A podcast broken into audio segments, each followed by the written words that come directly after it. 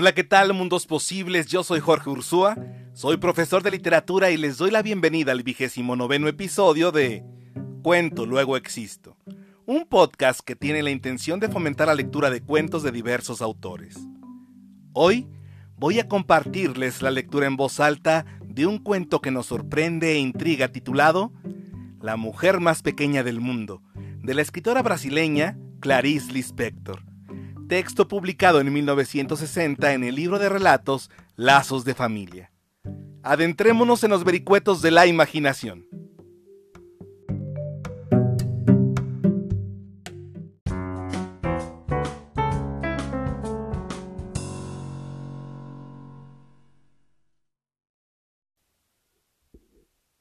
La mujer más pequeña del mundo, de Clarice Lispector. Traducción de Cristina Peri Rossi. En las profundidades del África ecuatorial, el explorador francés Marcel Pretre, cazador y hombre de mundo, se topó con una tribu de pigmeos de una pequeñez sorprendente. Más sorprendido quedó al ser informado de que existía un pueblo todavía más diminuto allende florestas y distancias. Entonces, más hacia las profundidades, él fue. En el Congo central descubrió realmente a los pigmeos más pequeños del mundo, y, como una caja dentro de una caja dentro de una caja, entre los menores pigmeos del mundo estaba el menor de los menores pigmeos del mundo, obedeciendo tal vez a la necesidad que a veces tiene la naturaleza de excederse a sí misma. Entre mosquitos y árboles tibios de humedad, entre las hojas ricas del verde más perezoso, Marcel Pretre se enfrentó con una mujer de 45 centímetros, madura, negra, callada. Oscura como un mono, informaría él a la prensa, y que vivía en lo alto de un árbol con su pequeño concubino. En los cálidos humores silvestres, que tempranamente maduran las frutas y les dan una casi intolerable dulzura al paladar, ella estaba grávida. Allí en pie estaba, por lo tanto, la mujer más pequeña del mundo. Por un instante, en el zumbido del calor, fue como si el francés hubiese llegado inesperadamente a una última conclusión. Seguramente, por no tratarse de un loco, su alma no desvarió ni perdió los límites. Sintiendo una inmediata necesidad de orden y de dar nombre a lo que existe, le dio el apodo de pequeña flor y para conseguir clasificarla entre las realidades reconocibles, de inmediato comenzó a recoger datos sobre ella. Su raza estaba siendo exterminada paulatinamente. Pocos ejemplares humanos restan de esa especie que, de no ser por el disimulado peligro del África, sería un pueblo difundido. Fuera de la enfermedad, infectado hálito de aguas, la comida deficiente y las fieras que rondaban, el gran peligro para los escasos licowalas está en los salvajes bantúes, amenaza que los rodea en el aire silencioso como en madrugada de batalla. Los bantúes los cazan con redes como hacen con los monos, y los comen. Así, los cazan con redes y los comen. La pequeña raza, siempre retrocediendo y retrocediendo, terminó acuartelándose en el corazón de África, donde el afortunado explorador la descubriría. Por defensa estratégica viven en los árboles más altos, de donde descienden las mujeres para cocinar maíz, moler mandioca y recoger verduras, los hombres para cazar. Cuando nace un hijo, casi inmediatamente le es dada la libertad. Es verdad que muchas veces la criatura no usufructúa mucho tiempo esa libertad entre fieras. Pero también es verdad que, por lo menos, no lamentará que para tan corta vida largo haya sido el trabajo. Pues hasta el lenguaje que la criatura aprende es breve y simple, apenas lo esencial. Los dicowalas usan pocos nombres, llaman a las cosas por gestos y sonidos animales, como avance espiritual tienen un tambor. Mientras bailan al son del tambor, un macho pequeño queda de guardia contra los bantúes que quién sabe de dónde vendrán. Fue así, pues, como el explorador descubrió, de pie y a sus pies, la cosa humana más pequeña que existe. Su corazón latió porque ni siquiera una esmeralda es cosa tan rara, ni las enseñanzas de los sabios de la India son tan raras, ni el hombre más rico de la tierra ha puesto los ojos sobre tan extraña gracia. Allí estaba una mujer que ni la glotonería del más fino sueño jamás habría podido imaginar. Fue entonces cuando el explorador dijo tímidamente y con una delicadeza de sentimientos de los que su esposa jamás lo hubiera creído capaz. Tú eres pequeña flor. En ese instante, pequeña flor se rascó donde una persona no se rasca. El explorador, como si estuviera recibiendo el más alto premio de castidad a que un hombre siempre muy idealista osa aspirar, el explorador, tan experimentado, desvió los ojos. La fotografía de Pequeña Flor fue publicada en el suplemento a color de los diarios del domingo, donde cupo a tamaño natural envuelta en un paño, con la barriga en estado adelantado. La nariz chata, la cara negra, los ojos hondos, los pies planos. Parecía un perrito. Ese domingo, en un apartamento, una mujer, al mirar en el diario abierto el retrato de Pequeña Flor, no quiso mirarlo por segunda vez, porque me da pena. En otro apartamento, una señora tuvo tal perversa ternura por la pequeñez de la mujercita africana que, siendo mucho mejor prevenir que curar, jamás se debería dejar a pequeña Flor a solas con la ternura de la tal señora. ¿Quién sabe a qué oscuridades de amor puede llegar el cariño? La señora pasó todo el día perturbada, se diría que presa de la nostalgia. Además, era primavera y una bondad peligrosa estaba en el aire. En otra casa, una nena de cinco años de edad, viendo el retrato y escuchando los comentarios, quedó muy asustada en aquella casa de adultos, hasta ahora esa niña había sido el más pequeño de los seres humanos. Y si bien eso era la fuente de las mejores caricias, también era la fuente de este primer miedo al amor tirano. La existencia de Pequeña Flor llevó a la niña a sentir, con una vaguedad que sólo muchos años después, por motivos muy diferentes, habría de concretarse en pensamiento, llevó a sentir, en una primera sabiduría, que la desgracia no tiene límites. En otra casa, en la consagración de la primavera, una joven novia tuvo un éxtasis de piedad. Mamá, mira la fotografía de ella, pobrecita. Mira qué triste está. Pero, dijo la madre dura, derrotada y orgullosa, pero es una tristeza animal, no es una tristeza humana. Oh, mamá, dijo la muchacha muy desanimada. Fue en otra casa donde un chico despierto tuvo una idea astuta. Mamá, si yo pusiera a esa mujercita africana en la cama de Pablito mientras él está durmiendo. Cuando él se despertara, qué susto, ¿eh? Qué griterío viéndola sentada en la cama. Y uno podría jugar tanto con ella, uno la tendría de juguete, ¿no? La madre de él estaba en ese instante poniéndose tubos en el cabello frente al espejo del baño, y recordó lo que una cocinera le había contado de su tiempo de orfanato. No teniendo muñeca para jugar y con la maternidad ya latiendo fuerte en el corazón de las huérfanas, las niñas más astutas habían escondido de las monjas el cadáver de una de las chicas. Guardaron el cadáver en un armario hasta que la monja salió, y jugaron con la niña muerta, la bañaron, le dieron de comer, la pusieron en penitencia solamente para después poder besarla, consolándola.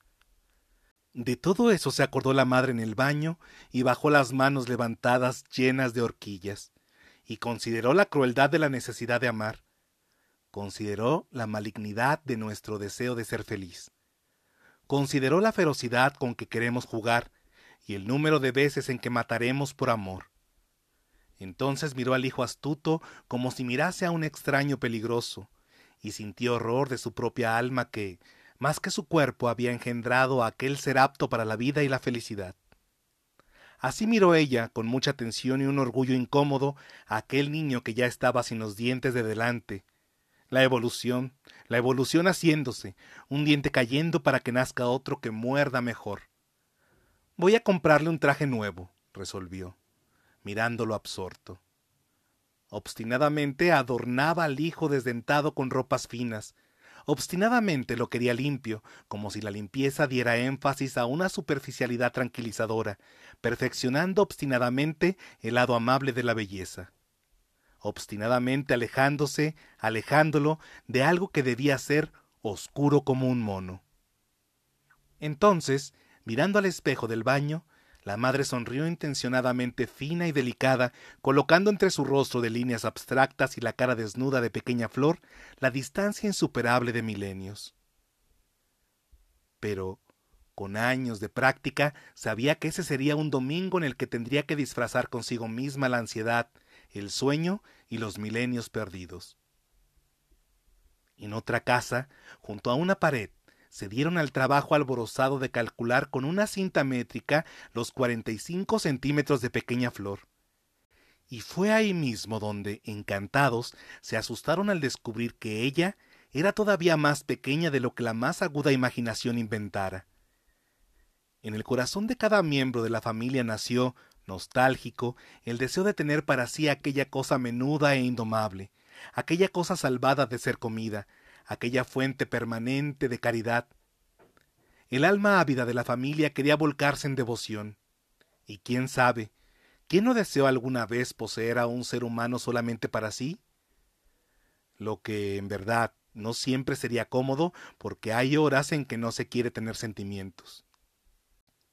Apuesto a que si ella viviera aquí, terminábamos en una pelea, dijo el padre sentado en el sillón, dándole la vuelta definitivamente a la página del diario.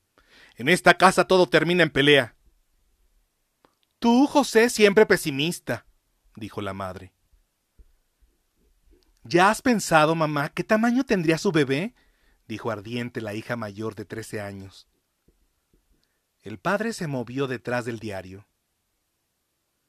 Debe de ser el bebé negro más pequeño del mundo, respondió la madre derritiéndose de gusto. Imagínense, ella sirviendo la mesa aquí en casa y con la barriguita grande. Basta de esas conversaciones, tronó el padre. Tendrás que convenir en que se trata de una cosa rara, dijo la madre inesperadamente ofendida. Lo que pasa es que eres un insensible. ¿Y la propia cosa rara?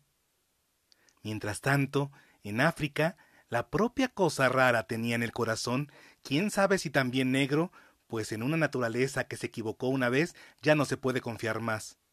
Mientras tanto, la propia cosa rara tenía en el corazón algo más raro todavía, algo así como el secreto del mismo secreto, un hijo mínimo. Metódicamente el explorador examinó con la mirada la barriguita más pequeña de un ser humano maduro. Fue en ese instante en que el explorador por primera vez desde que la conociera, en vez de sentir curiosidad o exaltación o triunfo o espíritu científico, el explorador sintió malestar. Es que la mujer más pequeña del mundo se estaba riendo. Estaba riéndose cálida, cálida. Pequeña Flor estaba gozando de la vida. La propia cosa rara estaba sintiendo la inefable sensación de no haber sido comida todavía. No haber sido comida era algo que, en otros momentos, le inspiraba el ágil impulso de saltar de rama en rama. Pero, en este momento de tranquilidad, entre las espesas hojas del Congo central, ella no estaba aplicando ese impulso a una acción, y el impulso se había concentrado todo en la propia pequeñez de la propia cosa rara. Y entonces ella se reía. Era una risa como solo quien no habla ríe. Esa risa el explorador, incómodo, no consiguió clasificarla. Y ella continuó disfrutando de su propia risa suave, ella que no estaba siendo devorada. No ser devorado es el sentimiento más perfecto. No ser devorado es el objetivo secreto de toda una vida. Mientras ella no estaba siendo comida, su risa bestial era tan delicada como es delicada la alegría. El explorador estaba atrapado. En segundo lugar, si la propia cosa rara estaba riendo, era porque dentro de su pequeñez una gran oscuridad se había puesto en movimiento. Porque la propia cosa rara sentía el pecho tibio de lo que se podía llamar amor. Ella amaba a aquel explorador amarillo. Si hubiese sabido hablar para decirle que lo amaba, él se hincharía de vanidad, vanidad que disminuiría cuando ella agregara que también amaba mucho el anillo del explorador y que amaba mucho la bota del explorador, y cuando él se deshinchara avergonzado, pequeña Flor no comprendería por qué. porque ni de lejos su amor por el explorador hasta pudo decirse profundo amor, ya que, no teniendo otros recursos, ella estaba reducida a la profundidad, pues ni de lejos su amor profundo por el explorador quedaría desvalorizado por el hecho de que ella también amaba su bota. Existe un viejo equívoco sobre la palabra amor, y si muchos hijos nacen de esa equivocación, tantos otros perdieron el único instante de nacer solamente por causa de una susceptibilidad que exige que sea de mí para mí, que se guste, no de mi dinero. Pero en la humedad de la selva no existen esos refinamientos crueles. El amor es no ser comido. Amor es encontrar hermosa una bota. Amor es gustar del color raro de un hombre que no es negro. Amor es reír de amor a un anillo que brilla. Pequeña flor parpadeaba de amor y rió cálida, pequeña, grávida, cálida.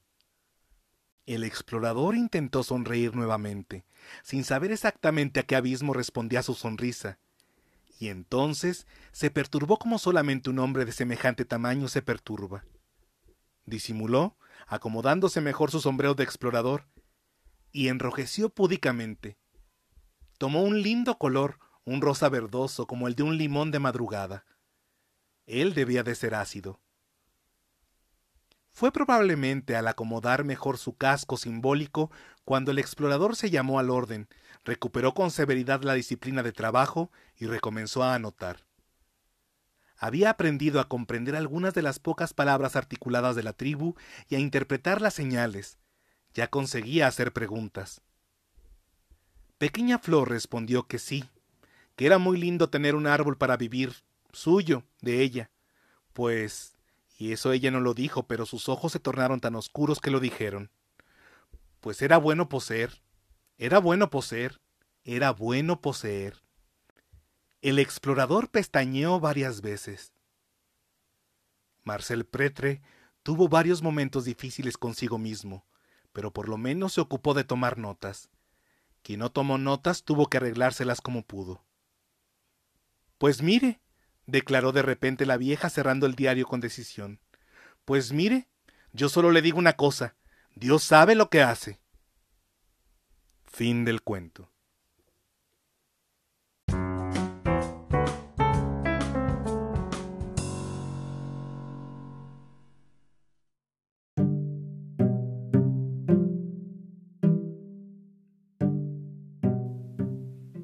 Gracias por acompañarme en este episodio de Cuento Luego Existo.